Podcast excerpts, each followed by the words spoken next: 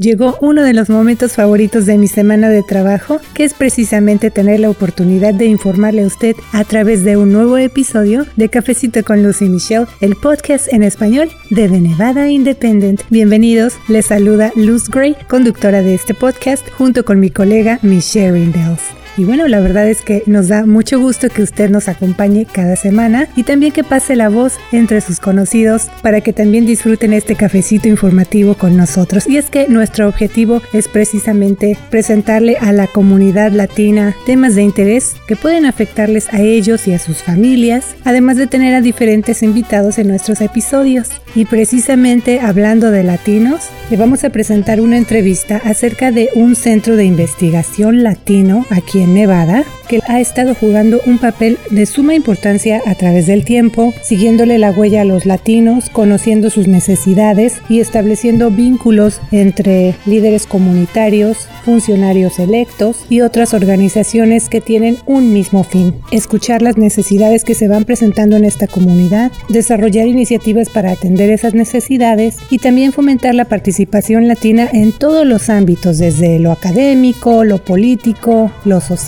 lo cultural y hasta donde alcancen a llegar sus contribuciones. Pero de eso y más vamos a escuchar en este episodio. Así que, ¿qué le parece si ya empezamos a tomarnos juntos este cafecito informativo? Bienvenidos.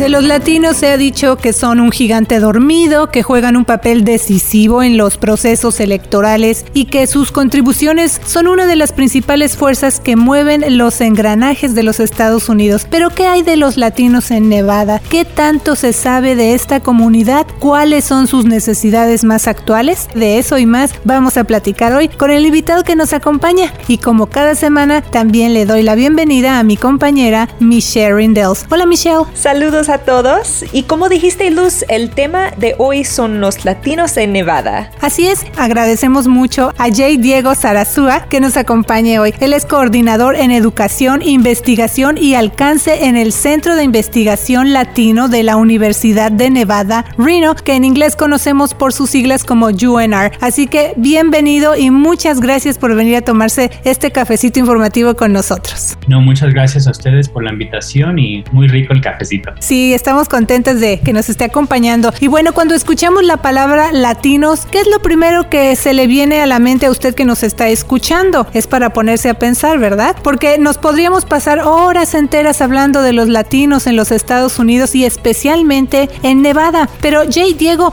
una buena manera de empezar es platicarle al auditorio acerca del Centro de Investigación Latino de UNR, que a lo mejor muchos no sabían que existe. Así que platíquenos cuál es la misión de este centro realmente el, Centro de Investigación Latino, el LRC, igual como se conoce por sus siglas en inglés más popular, empezó con esa pregunta, ¿no? De quién es el latino, qué necesidades tiene en el norte de Nevada, especialmente en un tiempo como en los años principiantes del 2000, donde estábamos viendo un crecimiento bastante grande de, la población latina aquí en el norte de Nevada, pero por igual estábamos viendo que la comunidad latina no tenía tal vez todas sus, esas herramientas o no había suficiente investigación para ayudar a aquellas personas que estaban tomando decisiones que estaban afectando a los latinos, que siguen afectando a los latinos, como nuestros legisladores. Entonces, por eso se hace una reunión de profesores y dacanos de, la Universidad de Nevada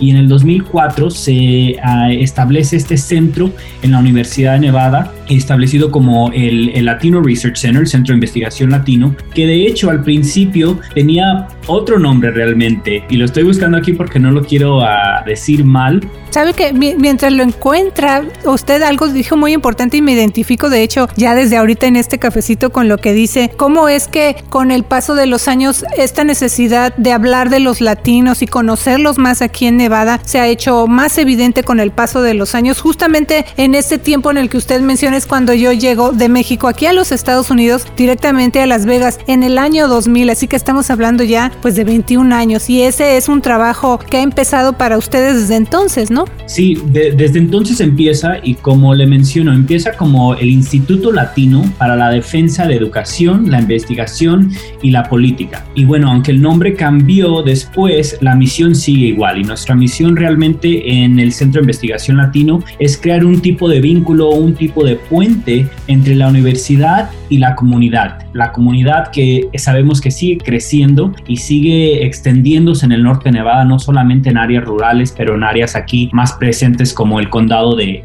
de, Washoe. Y lo hacemos en varias formas. Una es fomentando la investigación, eh, la colaboración en ese, ese apoyo, esa divulgación a la comunidad por igual. Y lo que es una colaboración entre, bueno, se puede decir muy diferente ahora que en el tiempo que usted se mudó acá, donde tal vez eran escasos tal vez los recursos comunitarios que había para la comunidad latina y ahora estamos viendo un gran crecimiento de gente, instituciones, departamentos que están trabajando para la comunidad latina, que están eh, ofreciendo recursos. Entonces, nuestro trabajo sigue allí, nuestro trabajo ha cambiado un poco y siempre estamos analizando cómo podemos mejor seguir trabajando este puente y este puente realmente ahora que es, después del 2020, ¿no? Hay como un antes y un después del 2020 durante el trabajo que lleva haciendo Latino Research Center, el Centro de Investigación Latino, cómo vamos reformando ese puente para que siga siendo un puente que sigue ayudando a la comunidad latina, que sigue ayudando a avanzar la comunidad latina.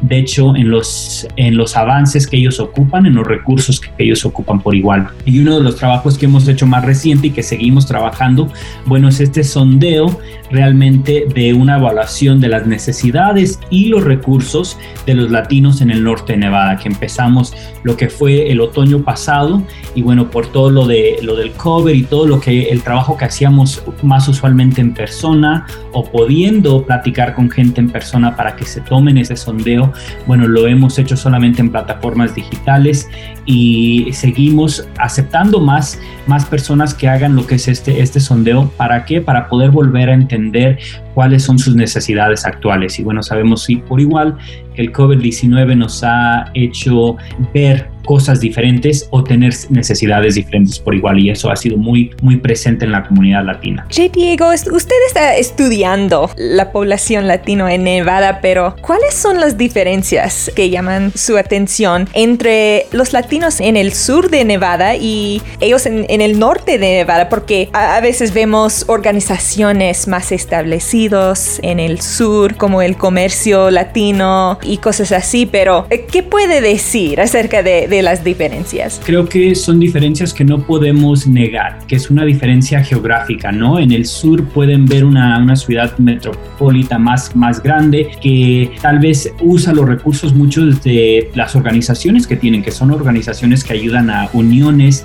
y a casinos. En el norte, bueno, tenemos una población de latinos que ocupa mucho la área geográfica rural, que es mucho más difícil poder llegar a, a ellos y hacer una divulgación de información a esas áreas. Entonces, el trabajar tal vez con unos ah, key partners que son grandes o que tienen una audiencia grande en el sur, es un poco más difícil para el norte tener que trabajar con bastante, o sea, un número de agencias más numerosas que estén ayudando a poblaciones más pequeñas. ¿Por qué? Porque, bueno, la geografía del norte de Nevada es mucho más grande, pero igual se compone de todos estos pueblitos pequeños, ¿no? Y en esos pueblitos la cultura es un poco diferente. Yo vengo de uno de esos pueblitos del norte de Nevada, en un pueblo de, lleno de agricultura, lleno de, de gente latina que tal vez sea trabajadores temporales, pero en ese tiempo llegan a necesitar de muchos de estos recursos. Entonces, ¿con qué agencias están trabajando para que el Centro de Investigación Latino pueda trabajar con ellos y les pueda traer esta información, les pueda traer estos recursos o igual pueda aprender más de ellos. Entonces, realmente lo que no se puede negar es, es esta área geográfica de, de, Nevada que creo que divide mucho cómo se trabaja en el sur y cómo se trabaja en el norte. Y son unos, bueno, en todos lugares hay obstáculos y hay, hay mucha lucha por trabajar, pero esas son unas de las diferencias que vemos. Ahora, en base de las necesidades del latino, pues nuestras necesidades, lo que hemos visto, lo que hemos visto de importancia para, para una persona latina es que es lo mismo que cualquier otra persona que vive en los Estados Unidos, ¿no? Nos importa la educación, nos importa la salud, nos importa la economía, tal vez nos afecta en diferentes maneras, o sea, los estudiantes latinos más que nada llevan un transcurso no tradicional como un estudiante, tienen que llevar a cabo muchos más obstáculos para entrar a un instituto de cuatro años como es la Universidad de Nevada. Eh, lo que son esos hot topics siguen siendo los mismos realmente. Allí es donde está lo difícil de que cómo modificamos esta información y eso es algo que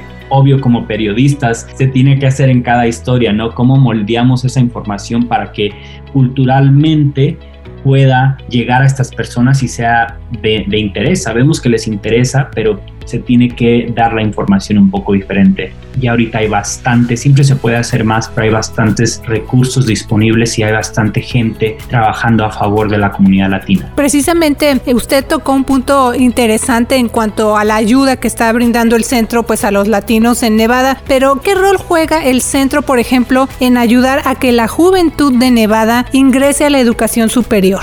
Lo que hacemos mucho es esta manera de colaborar, porque somos un centro y para hacerles muy honestos, somos un centro muy pequeño. Ah, habemos cuatro personas en staff que somos el personal de lo que es el, Centro de Investigación Latino, la directora, que es la doctora Julie Lucero, yo como coordinador en investigación, compromiso a la comunidad y investigación, o sea, un mil usos realmente, y luego tenemos a Marie Recinos, nuestra administrativa, el doctor Gutiérrez Pérez, que nos ayuda con nuestra revista académica que publicamos anualmente de investigación, y la ayuda de los estudiantes que están ahí. Entonces, nos enfocamos en colaborar con agentes como como hemos dicho, departamentos universitarios o comunitarios que estén haciendo el trabajo y que nosotros podamos ayudarles a hacer ese trabajo. Recientemente, la semana pasada, tuvimos un evento que se llamó Nevada en tu casa, que se está ofreciendo bilingüemente, actualmente de una manera virtual, para ayudar a todos esos estudiantes de habla hispana que estén interesados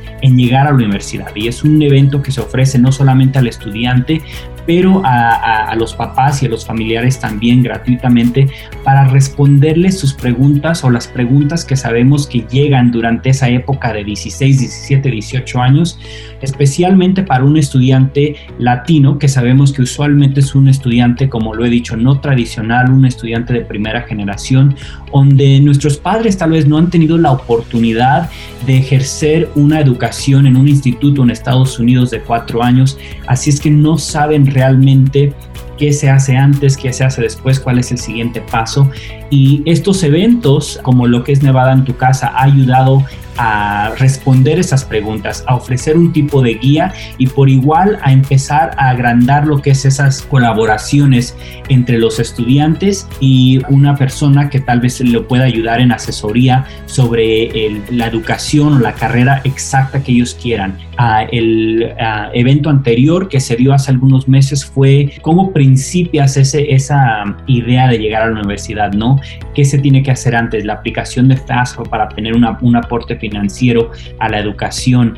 Cuál es el costo, qué opciones hay, cuál becas están accesibles. Sabemos que esos esfuerzos también se están haciendo en diferentes universidades, en diferentes colegios comunitarios en el norte de Nevada, pero es un trabajo que todos estamos haciendo juntos para poder, como usted ha dicho, tener más estudiantes que tienen esta idea o tal vez no se han dado la idea que sea algo posible para ellos llegar a la universidad y hacérselos un poco más fácil porque hay gente como yo que ha estado en esos en ese mismo espacio hace algunos años.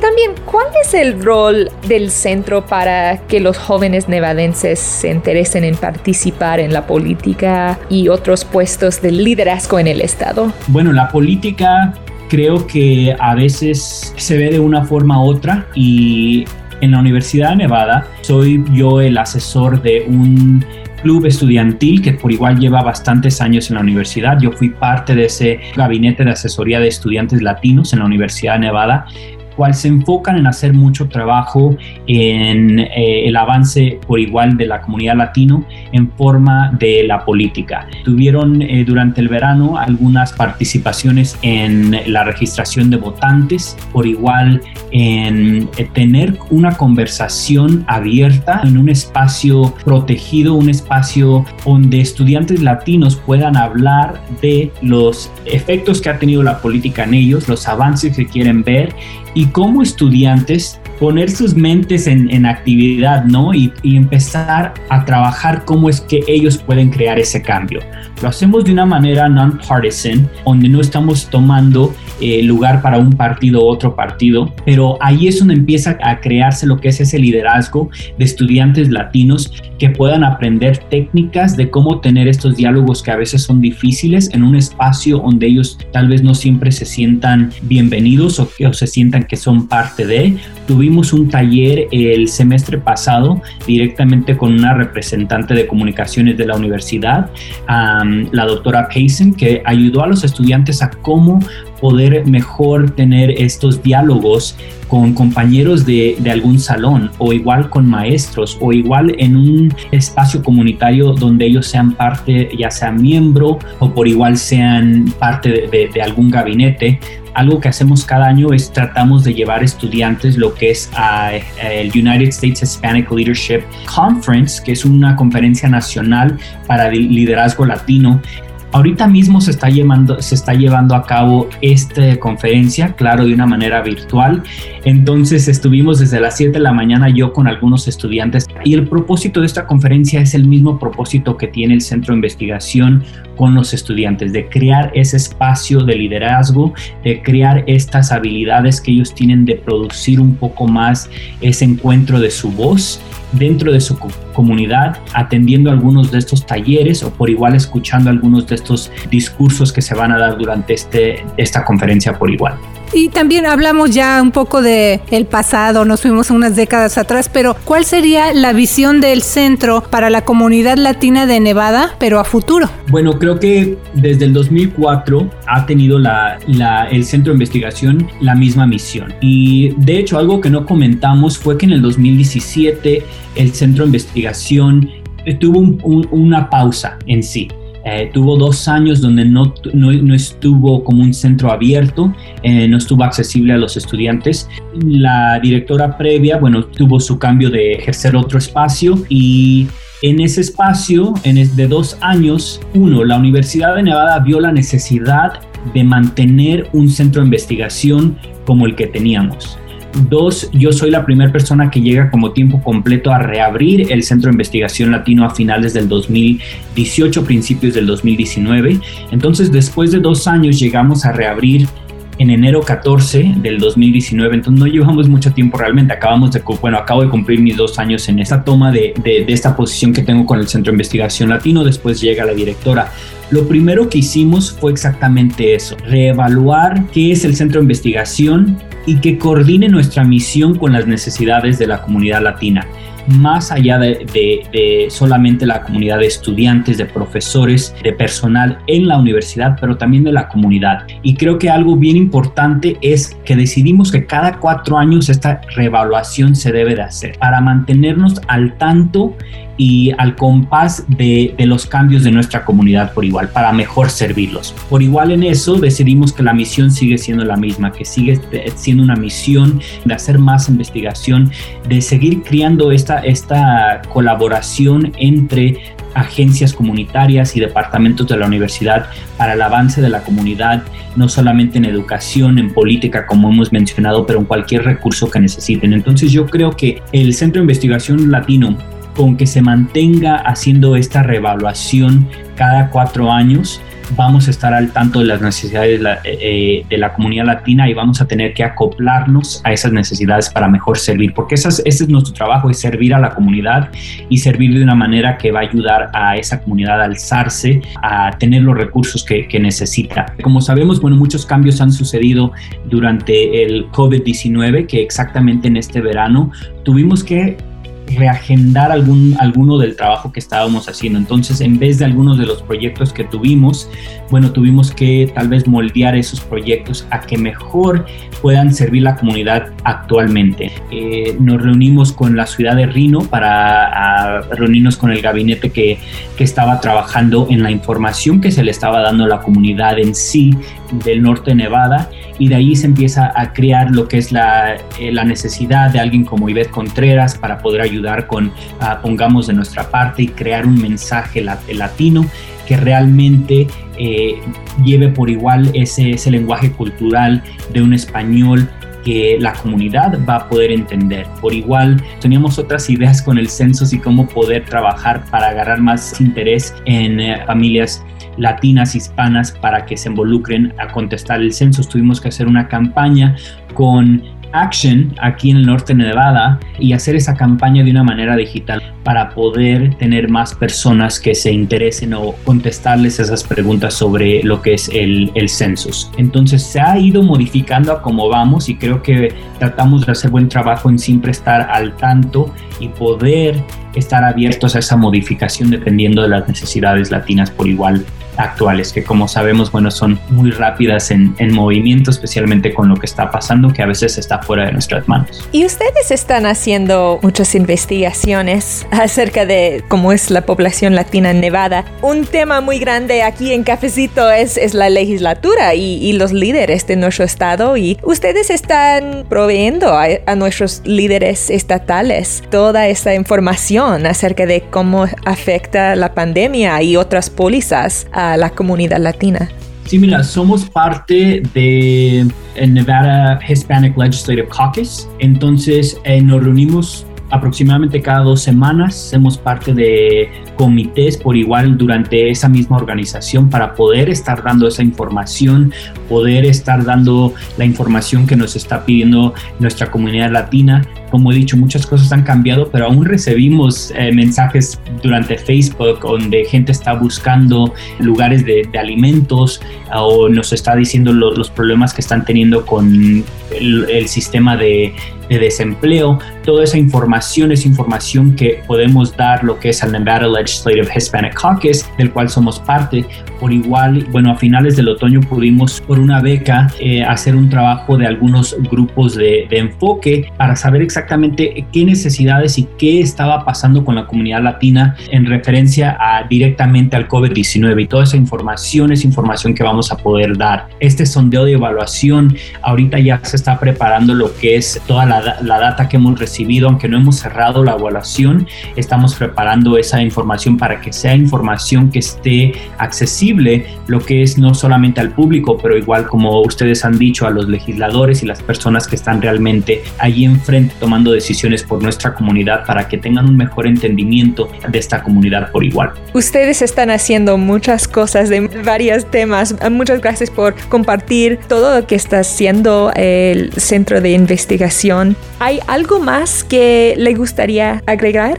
Bueno, que como nuestro trabajo, eh, somos una de las primeras páginas en la Universidad de Nevada que la ofrecemos completamente en español y seguimos trabajando para nuestra comunidad, así es que invitamos a, a cualquier persona que esté interesada en parte del trabajo que está haciendo la investigación, la, el Centro de Investigación Latino, que nos visiten en nuestra página en español, en nuestras plataformas sociales o igual que nos comenten, nos contacten um, si tienen algún recurso tal vez que, que, estén buscando. Como lo he dicho, hay muchas agentes que están trabajando para la comunidad latina y nosotros solamente tratamos de conectarlos y para aquí estamos, estamos para hacer ese puente, ese vínculo entre la comunidad y la universidad. Cualquier pregunta que tengan, estamos muy felices de contestar o de, buscar a alguien que les pueda ayudar.